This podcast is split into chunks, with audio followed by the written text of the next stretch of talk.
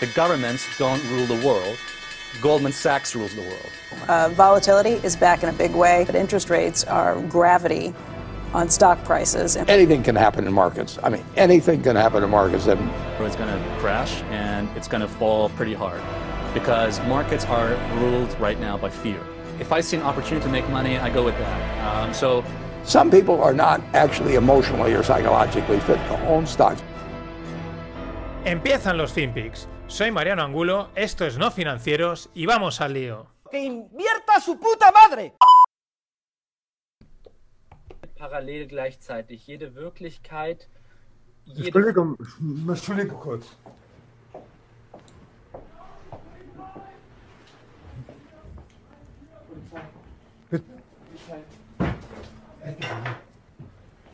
Edgar. Entschuldigung, hier, die Polizei ist gerade da. Die Polizei ist gerade da. Ja, Und jetzt? mach mal bitte auf. Ja, ich weiß nicht, was los ist.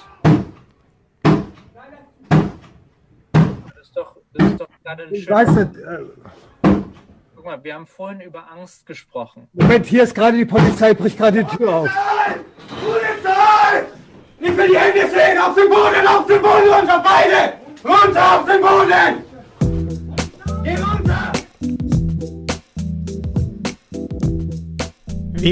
No financieros, auf den Boden, auf den Boden, le grita el policía a Andreas Noack. Mm, Le dice que se tira al suelo, ¿no? Auf den Boden. ¿Esto qué es? Esto es un vídeo que está emitiendo Andreas Noack, que es un, pues, un doctor alemán, en directo. Él está emitido en directo en YouTube. Es famoso este hombre allí por ser pues anti cuarentenas, ¿no? Por, pues, por estar un poco en contra de las medidas estas que están imponiéndose en todos los lados. Y pues entra la policía y lo arresta. Lo que oís, le dicen vete al suelo, lo tira al suelo. El hombre se queda como. Además, en un momento dice no sé qué está pasando. Y. Bueno, parece ser que es que en, en Alemania, eh, aquí en todos, en todos sitios pintan, pintan bastos. Tienen también sacar una ley en la que no se pueden criticar las medidas del gobierno con respecto al, COVID, ¿no? O sea, esto es, si os dais cuenta, no es algo solo aquí, es algo casi pues, global, ¿no? Este tipo de medidas eh, de censura. Bueno, yo el problema es que como lo emito, si lo emitiese en directo, pues igual un día también entran, estaría también divertido. eh, podría ser algo hasta anecdótico, pero no, no, porque lo grabo y luego lo emito, entonces eso nunca se sabe. Pero bueno, que bueno, está la duda de si realmente habrá algo más, pero es verdad que mm, llama mucho la atención en cualquier, en cualquier caso, en directo. Y bueno, pues esto es como si está emitiendo en directo Iker Jiménez, aunque Iker Jiménez no es un doctor, y, y entran ahí porque está poniendo, pues está criticando algunas de las medidas. Esto es espectacular porque ya digo, es una, es una cosa eh, que parece cada vez bastante más extendida en todo el mundo. Claro, la pregunta es si censuran la palabra en internet, que es abierta, pues mm, ¿qué tardarán en censurar los productos? Lo que se puede vender, lo que no se puede vender, lo que se puede contratar, dónde lo puedes contratar. No sé. Siguiendo con esto, con, el, con la movida esta global, porque es que es, es una movida. La ONU anuncia el ID, el, el carnet de identidad biométrico digital. Esto es algo que está por ahí, que a veces suena tal. Ahora con el tema de la pandemia, pues quizás más. También se habla del pasaporte sanitario. Vamos, en pocas palabras, eh, estás up- hiper controlado y o estás vacunado, no solo en esto, sino en todo lo que te digan y cumples con todo, o eres un proscrito del, del mundo, ¿no? Aunque vivas en el mismo mundo. Ahora no sé, eh, he intentado, llevo un rato intentándolo recordar, no sé si es una película, es una serie en la que aparece un caso así, está lo típico el protagonista o la protagonista que está en un momento así tenso y aparece ahí una persona y le salva, ¿no? Y es una escena de este estilo en el que esa persona decidió no ponerse vacunas o no pasar por los trámites y vive pues convive con todo el mundo, pero, pero no existe, ¿no? Y bueno, pues cada vez las series Black Mirror, creo que no sé si era una de Black Mirror, mm, pues van cuadrándolo, ¿no? O igual hicieron Black Mirror para que nos fuésemos acostumbrando. Esto al final ya no sabemos, esta simulación en la que vivimos, no sabemos cuánto es de simulación, cuánto es real. Y a los que no les mola lo real, a la generación Z. Mm, No me digáis cuál es la generación Z, porque está la, la I, la Z, la X, los millennials. Pero son de los jóvenes. De los de, pues yo creo que estos son 16, 17 años o por ahí. me imagino.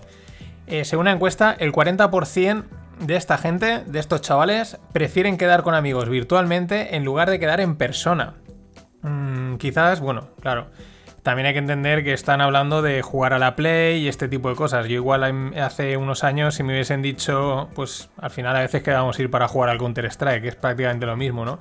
Quizás por eso también lo que contábamos el otro día, el auge de las plataformas como Twitch, oye, en casa te ahorras pasta y pues, pues esta pasada se la meto a Ibai. No está mal. Más cosas, siguiendo con el rollo este, ¿no? Con este. mm, esta cosa que está pasando en el mundo, eh, ya no solo a nivel sanitario, sino a nivel político, mediático, de comunicación. Y en la línea de lo que el otro día comentaba, ahora me acuerdo que cuál. Ah, sí, lo que comentábamos de Amundi, de que habían quitado de los índices, de los fondos indexados, los criterios. eh, Habían quitado las empresas que no cumplían criterios SG, los de sostenibilidad, bla, bla, bla, bla, bla, bla. Pues bien, ahora sale eh, Larry Fink, que es el de BlackRock, que es pues la otra Mundi que hay por ahí en el mundo, diciendo algo parecido a lo que os comentaba ayer del, Banco Central Europeo, ¿no? Que los, los políticos de ahí dicen que es que no hay que fijarse en la cantidad de dinero que se imprime, sino en cómo está diseñada, ¿no? El, el proceso, ¿no? Y este dice algo muy parecido, dice que lo que realmente es importante para los inversores, estamos hablando de inversores de compañías privadas, es el, el- enfoque eh, medioambiental, medioambiental, social y de gobernanza.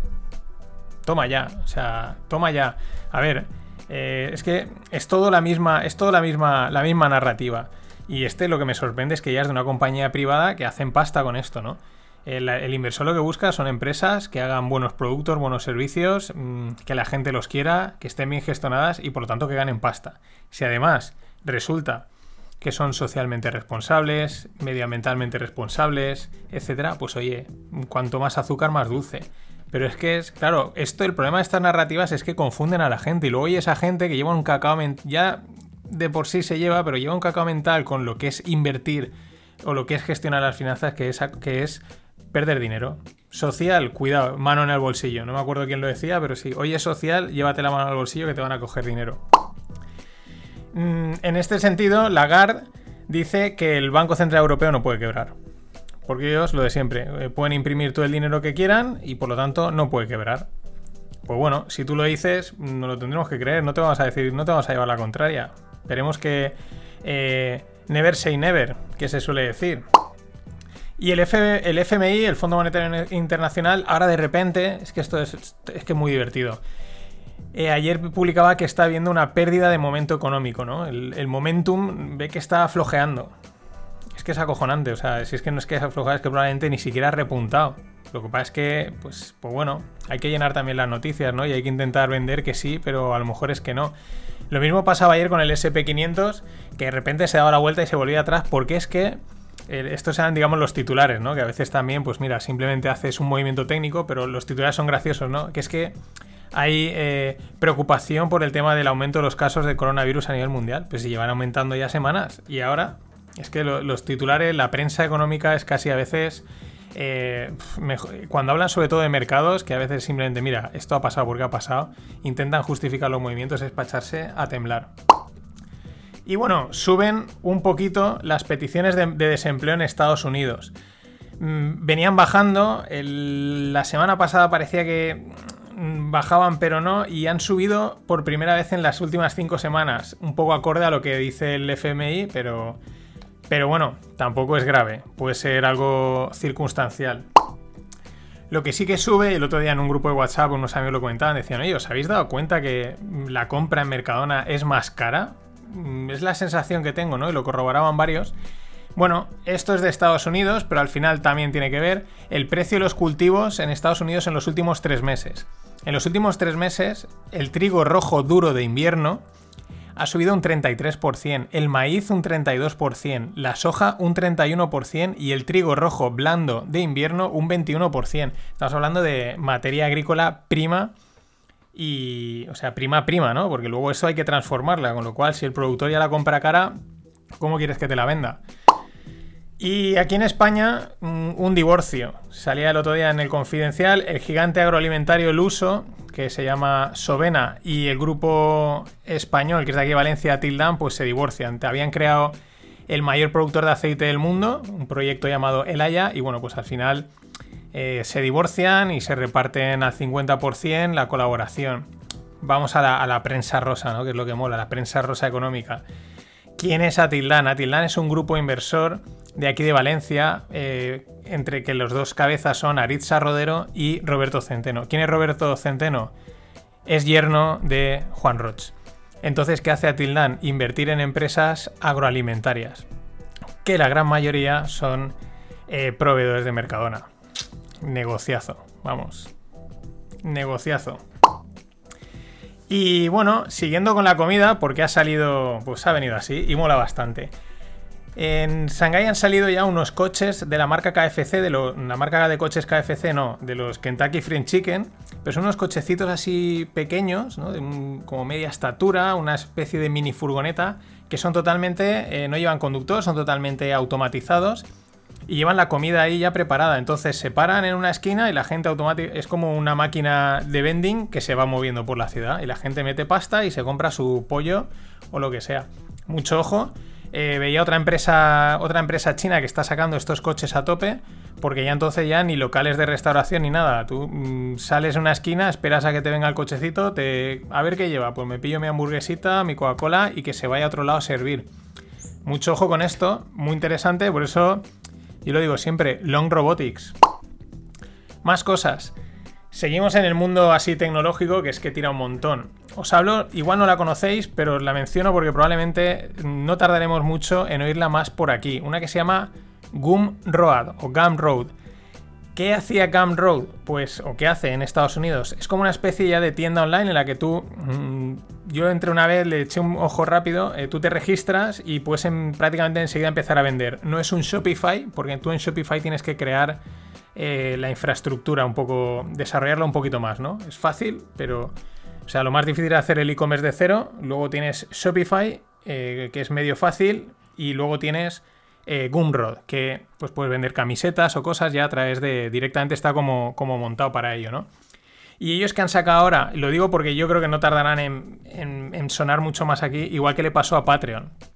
¿Qué hace, qué hace Patreon? Por si no, supongo que muchos lo conoceréis. Suscripciones, ¿no? Te puedes suscribir. Yo, por ejemplo, podría tener, creo que tengo uno abierto, pero está ahí sin eso, sin, sin nada. Pero bueno, pues la gente que te sigue, pues a lo mejor simplemente es como, pues te paga una suscripción mensual por ayudar a, a lo que estás haciendo, o pues porque aparte la gente que paga un poco más, pues, pues le das un, un podcast más o un vídeo extra, ¿no? Etcétera. Eso hacía Patreon. Patreon hace poco empezó a hacer lo de Gumroad, que te, te permite ya vender, pues yo qué sé, merchandising y te hace como una mini tienda, ¿no? Y entonces ahora Gumroad ha sacado también las membresías Patreon, es decir, a la peleita. Y por eso era, era una excusa perfecta para mencionaros Gumroad, porque yo creo que no tardaremos en oírlo mucho más por aquí, por España. PayPal. Y PayPal, siguiendo con el tema este de la pasta, de, dar dinero pues de una manera en parte altruista, eh, PayPal saca Generosity Network, que es mm, pues para hacer un poco de contrapeso a GoFundMe. GoFundMe y el Generosity Network son mm, para que tú montes una campaña de, levantar dinero, de fundraising, de captación de fondos, que no me salía la palabra, eh, con fines benéficos, ¿no? Y tú puedes montar tu propia campaña para levantar X pasta y ayudar a lo que sea, ¿no? Está GoFundMe y claro, PayPal ahora pues ha sacado esto de Generosity Wor- Network. La verdad es que PayPal últimamente se está moviendo bastante y está posicionando en sitios muy interesantes.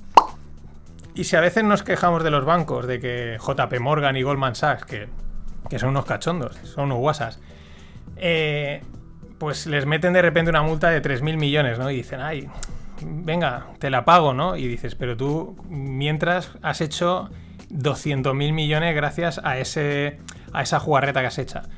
Pues eh, no son los únicos. Este es el caso de Apple. Apple va a pagar 113 millones de euros, perdón, de dólares de multa en Estados Unidos por ralentizar móviles. Esa, esa movida que hace un par de años, que ya se, lo veíamos desde hace tiempo. Es que era muy curioso. Cuando iban a sacar un móvil, toda la gente que tenías alrededor con un Apple empezó a decir, yo noto que me va mal, yo noto también un poquito de autoengaño, ¿no? De, excusa para comprárselo. Pero bueno, eso se demostró que, realmente habían ralentizado los móviles y les van a hacer pagar 113 millones de euros. Es como si a ti te, hacen pagar un euro por haber ganado 10.000. En fin, no hay mucha diferencia. Y para cerrar esta parte, muy interesante, porque el otro día saltaba lo del BBVA con Sabadell, pero BBVA es que son listos y dicen, ¿qué hacen en las negociaciones? Mm, quiero irme con la rubia, pero igual también me voy con la morena. Parece que ab- abren las puertas al Banco Garanti, de que tienen una participación. El Banco Garanti es un banco turco. Ahora mismo está la cotización caída un 75% respecto a cuando invirtió BBVA en el 2010, porque la lira turca está, vamos. Y entonces estos han abierto la puerta como, bueno, yo tengo aquí 10.000 kilos que me han pagado por la filial americana, mm, no sé qué hacer, el Sabadell o Garanti. Veremos si no hacen las dos, porque estando una desplomada igual le vale, o simplemente es una estrategia para, pues bueno, para avivar las negociaciones, ¿no? Esto en el fútbol se hace un montón.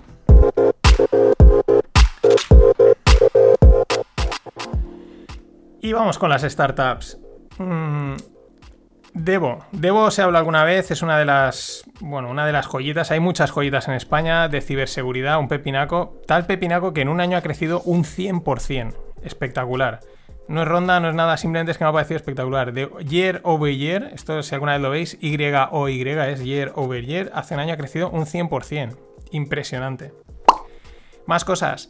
El último acuerdo de Pipedrive, que es una de las. una startup de temas de marketing y tal, desde Estonia, pues bueno, eh, confirma o bueno, mm, eleva Pipedrive a una valoración de unos 1.500 millones.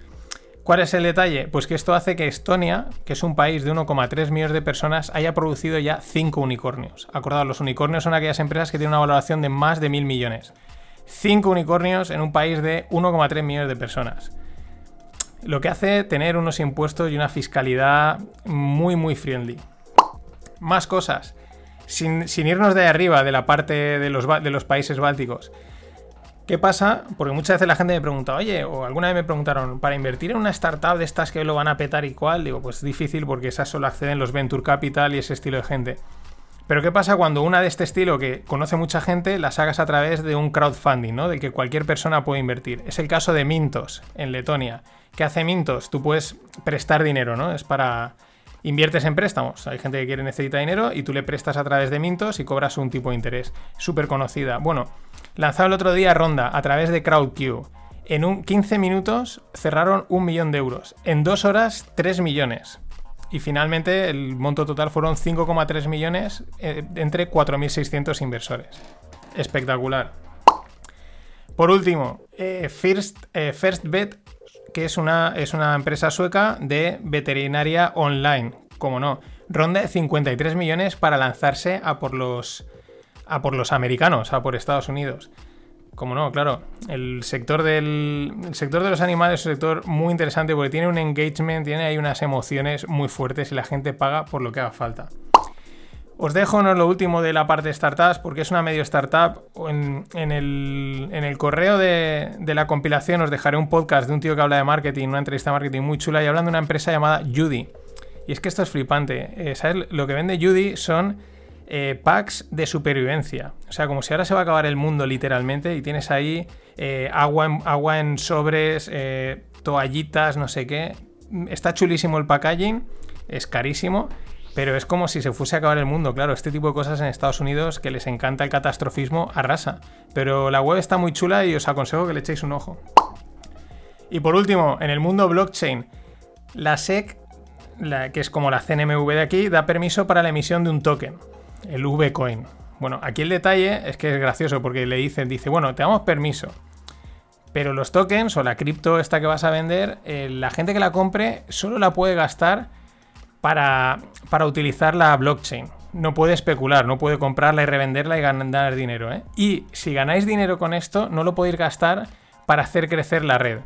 Es que habrán dicho, sí, sí, claro, sí, sí, seguro que no lo hacemos. En fin, hay cosas que es que, es que son súper curiosas.